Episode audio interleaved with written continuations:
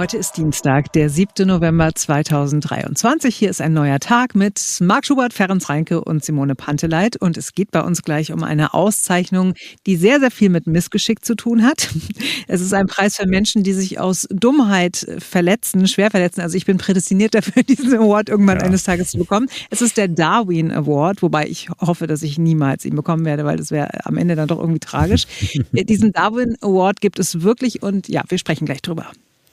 Aber vorher äh, müssen wir uns eine Frage äh, stellen. Na, wir können uns eine Frage stellen, wir müssen gar nicht. Ist dies nun ein historischer Tag oder reicht das alles nicht? Äh, damit hm. sind wir bei dem Treffen zwischen Bundeskanzler und Ministerpräsidenten. Hat ja alles sehr lange gedauert. Die äh, CDU-geführten Länder und Baden-Württemberg hatten noch Abstimmungsbedarf, haben den Kanzler äh, warten lassen.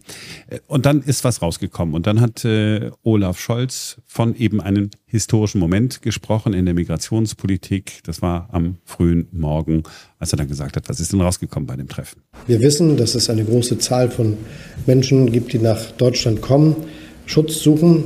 Nicht alle davon können bleiben, weil es eben doch eine sehr umfassende irreguläre Migration gibt, die Europa und auch Deutschland erreicht. Unser gemeinsames Ziel ist es, diese irreguläre Migration zurückzudrängen. So, es hat aber nur wenige Minuten gedauert. Da haben wir schon gehört, was wir heute und in den kommenden Tagen noch häufiger hören werden. Der hessische Ministerpräsident Boris Rhein, der für die Unionsländer vor die Presse getreten ist, äh, der hat das hier gesagt. Ich bin der festen Überzeugung, dass wir einen, ich betone das, Schritt in die richtige Richtung heute gemacht haben. Ähm, klar ist aber auch, dass ein Weg aus sehr vielen Schritten äh, besteht und äh, natürlich noch weitere Schritte folgen müssen. Ja, wir achten auf das Wort ein erster Schritt, also ein Anfang, äh, der Beginn, also nicht, das war der letzte Schritt, das ist das Ende, das ist äh, der Abschluss. Mhm. Und äh, heute früh äh, in der Nachrichtenredaktion habe ich ja den ganzen Morgen geguckt, da gibt es denn Reaktionen, gibt es denn Reaktionen? Und ja, dann gab es eine von äh, Carsten äh, Linnemann, CDU-Generalsekretär seit ein paar Monaten. Er hat im ARD Morgenmagazin ja auch wieder vom ersten Schritt gesprochen. Es ist ein kleiner Schritt, Stichwort Entlastung der Kommunen. Aber dieses Papier reicht natürlich nicht aus, bei weitem nicht aus um die Zahl der illegalen Migranten, um die illegale Migration in Deutschland einzudämmen. Das reicht bei weitem nicht aus und da dürfen wir uns auch nichts vormachen. Das stimmt, dass es nicht ein Instrument gibt und dann haben wir sofort die Lösung. Aber wir sehen ja in Nachbarländern, beispielsweise Dänemark, dass sie an den Grenzen reagieren müssen. Wir können jetzt nicht jahrelang warten, bis die europäische Außengrenze wirklich geschützt wird, sondern da müssen wir auch an unseren Grenzen Kontroll- und Transitzentren einführen. Auch ähnlich wie Dänemark es macht, erst dann verteilen auf die Kommunen, wenn es wirklich ein Bleiberecht gibt. Wir müssen den Familiennachzug einschränken. All das steht in diesen Papieren nicht drin in Drittstaaten die Asylverfahren durchführen. In dem Papier heute Nacht steht drin, wir wollen das alles prüfen. Das ist alles zu weich. Ja, wenn man sich die Beschlüsse äh, anguckt, ja, ich, ich, wir können Sie mal kurz durchgehen, Simone. Ja, also erstens, äh, Leistungen werden gekürzt. Asylbewerber bekommen Sozialhilfeleistungen erst nach drei Jahren und nicht schon nach anderthalb Jahren. Das soll weniger Anreize schaffen, nach Deutschland zu kommen. Zweitens werden Bezahlkarten eingeführt. Also damit können Flüchtlinge dann im Supermarkt einkaufen, aber sie können das Geld nicht mehr äh, nach Hause in die Heimat überweisen. Drittens, Asylbewerber sollen gemeinnützige Arbeit leisten. Außerdem soll es schnellere Asylverfahren geben. Das ist der vierte Punkt. Äh, die Verfahren sollen auf ein halbes Jahr verkürzt werden. Auch Gerichtsverfahren sollen in kürzester Zeit stattfinden. Ja, und da bin ich natürlich, wenn man das so hört, ich habe heute früh auch äh, nach den genauen Formulierungen, so ist das jetzt, wie, wie, beschlossen ist das denn? Jetzt geht das sozusagen ins Gesetzgebungsverfahren. Alles das, was wir, was wir jetzt gerade gehört haben, mhm. da ist ja viel Sollen dabei. Ne? Man kann ja mhm. jetzt, ja. in Deutschland ist ja nicht so lange, du kannst am Gericht nicht befehlen, innerhalb kürzester Zeit eine Entscheidung zu treffen. Ja, das, äh, ich meine, das kannst du, das kannst du versuchen, äh, aber dann scheiterst du vor dem äh, Bundesverfassungsgericht. Also da kann ich schon nachvollziehen, dass man da so sitzt und sagt, hm, Weiß ich nicht genau. Ja, und äh, den, den fünften Punkt, ähm, auch da, man weiß es, man weiß es nicht genau. Asylverfahren außerhalb Europas sollen geprüft werden. Ja, der Kanzler sagt, das geht sowieso nicht. Rechtliche mhm. Bedenken habe ich da. Der denkt an das Bundesverfassungsgericht. Äh, seine Chefin, muss man ja sagen, seine Parteichefin Saskia Esken äh, sagt dasselbe. Die Unionsländer sagen, ja, aber wir finden, das ist der richtige Weg. Man muss ja wenigstens mal einen äh, Anfang machen. Also prüft man das jetzt. Hm. Ja, dann kann man vielleicht noch sagen, okay, bei den äh, Grenzkontrollen äh, bleibt es. Also die Grenzkontrollen, die jetzt eingeführt worden sind an den Grenzen zu Polen und Tschechien und äh, auch ähm, die nach Österreich, äh, die, die es ja schon länger gibt. Ja, und dann die Finanzierungsfrage, das ist ja etwas, was man äh, so als Steuerzahler ist, ist mir ja völlig egal, ne? Mhm. Gibt der Bund jetzt den Ländern 7.500 Euro dazu oder nur 5.000 Euro und die Länder müssen den Rest tragen? Am Ende des Tages ist das alles irgendwie mein Geld. Also das ist sowieso so eine Diskussion auf so einer, auf so einer Ebene. Kleiner Schritt, äh, großer Schritt, äh, erster Schritt, letzter Schritt, nächster Schritt.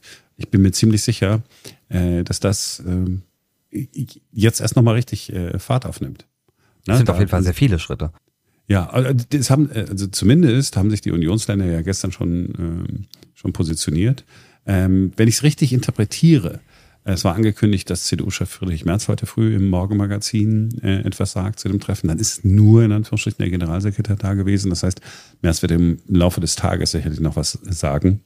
Der Parteichef hält sich ja ein bisschen zurück, wenn die Entscheidungen so äh, kurz vor einem Interview erst bekannt werden. Ne? Dann muss man immer gucken, weil es war ja mitten in der Nacht, dann hat er geschlafen, aufstehen, er hat gesagt, auch komm, äh, Lindemann, geh du mal Berlin, das dauert aber länger. Ja, da hat man sich schnell diese Talking Points zurechtgelegt. Also so wird es gewesen sein, ist ja, ja. immer. Erstmal einen Ballon starten und gucken, wie die Reaktion ist. Und dann sich selber vor, vor nach vorne wagen. Ja, und ne, womit wird man, äh, wird man zitiert? So also im Laufe dieses Tages wird es eine Reaktion geben. Und da werden wir viel, da bin ich ganz, ganz sicher, äh, viel von weiteren äh, Verschärfungen reden. Und dann geht es um die Frage, ja, wie macht man es denn?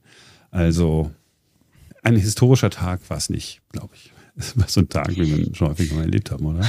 Ja, ich glaube, also die, die, Frage ist halt immer, was du ja auch schon gesagt hast, ne? es ist viel Soll dabei, dann muss jetzt aber auch wirklich mal was passieren. Und ich glaube, für die gemeinen Bürger da draußen, wie euch und mich, sind vor allen Dingen die ersten vier Punkte wichtig. Ne? Also das, das kann halt auch viele Leute können das nicht nachvollziehen, dass man ähm, ja in Deutschland sehr schnell Geld bekommt, auch Bargeld bekommt, ne, die man dann in das Heimatland überweisen kann äh, und so weiter. Ähm, also von daher, ich, ich finde das schon auch richtig, dass wir strenger werden da oder ich glaube, dass es die meisten Leute so sehen, ne, dass man sagt, okay, die sollten gerne Leistung bekommen, aber es ist hier nicht das Schlaraffenland und ähm, das wäre ganz cool, wenn wenn das Signal rausgeht und eben auch intern für alle Menschen da ist, die arbeiten gehen, die jeden Tag irgendwie sich den Allerwertesten aufreißen und ihre Steuern zahlen und so und dann sehen, okay, also es wird jetzt einfach nicht mit vollen Händen rausgeworfen. So. Mhm.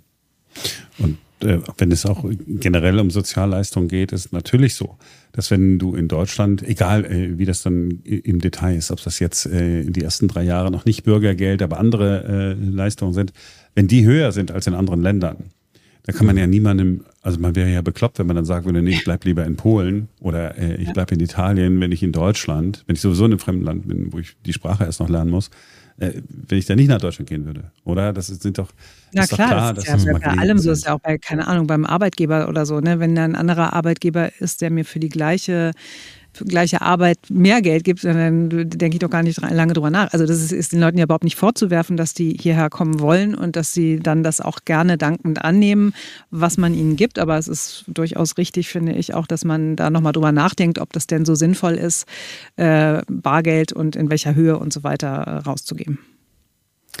Gucken wir mal. Das war also sozusagen gemischte Bewertung. Ja? Jetzt kommen wir zu einem großartigen Erfolg. Ja, da ja der große Erfolg von gestern.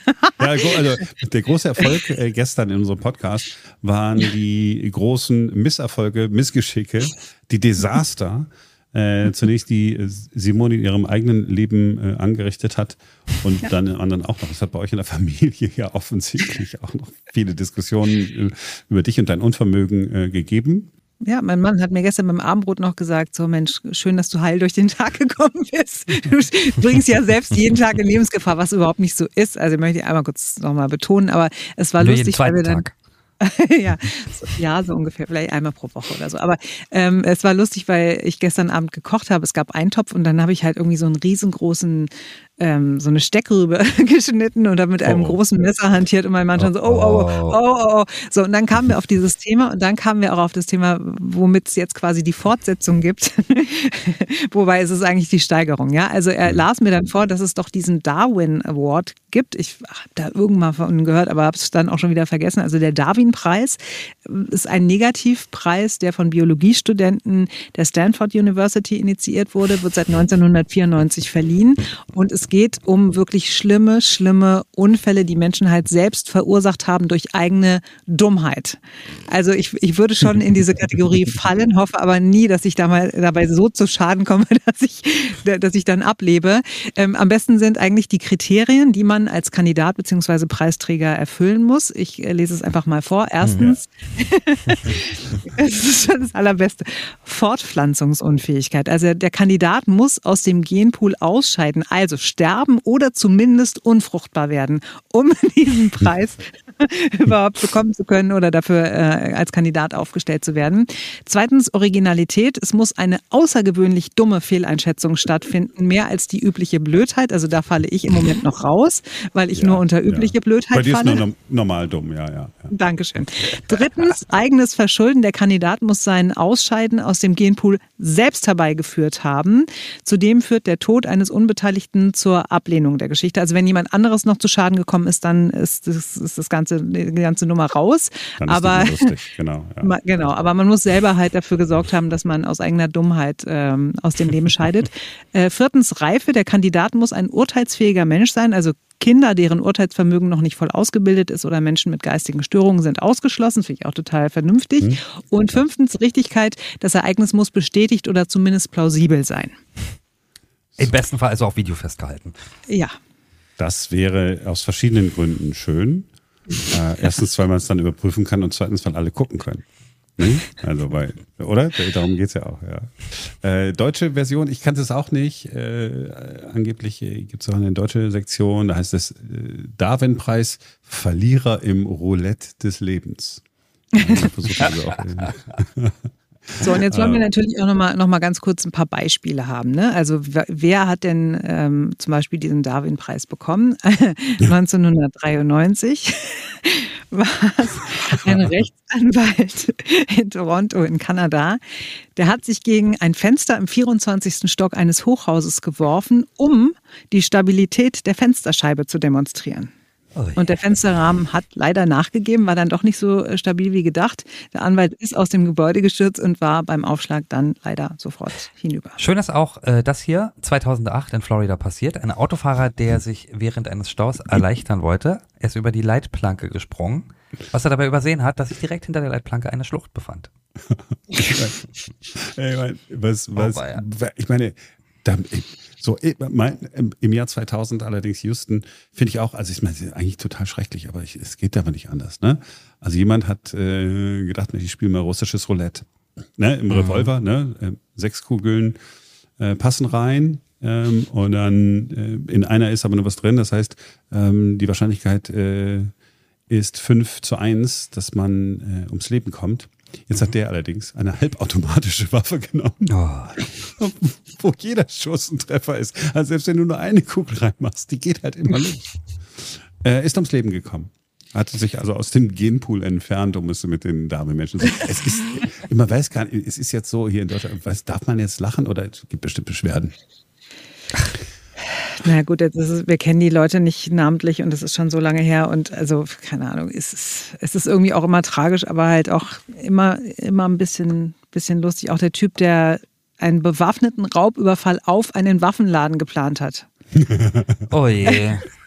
Und dann war auch noch ein uniformierter Polizist in dem Laden, der einen Kaffee getrunken hat. Und also, naja, es also, ist halt. Ja. Ähm, ja.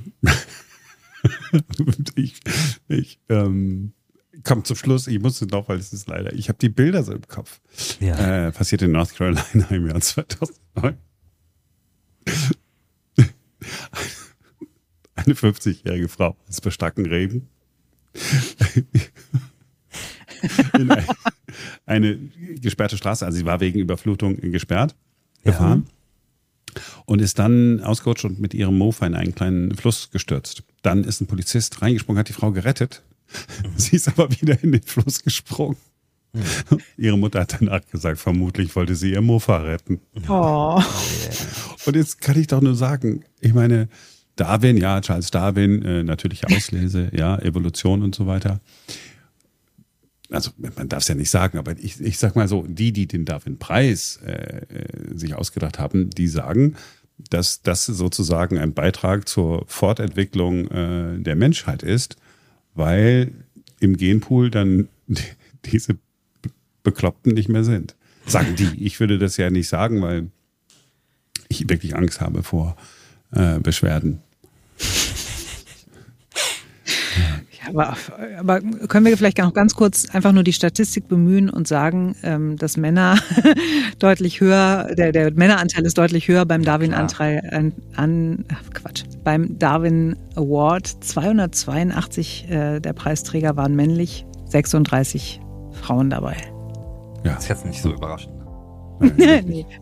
Frauen, Frauen sind einfach, Frauen sind einfach schlauer. Das ist ein sehr persönliches Ende. Damit können wir diesen Podcast doch bestens beenden. Das war's für heute von uns. Wir sind morgen wieder für euch da, denn dann ist wieder ein neuer Tag.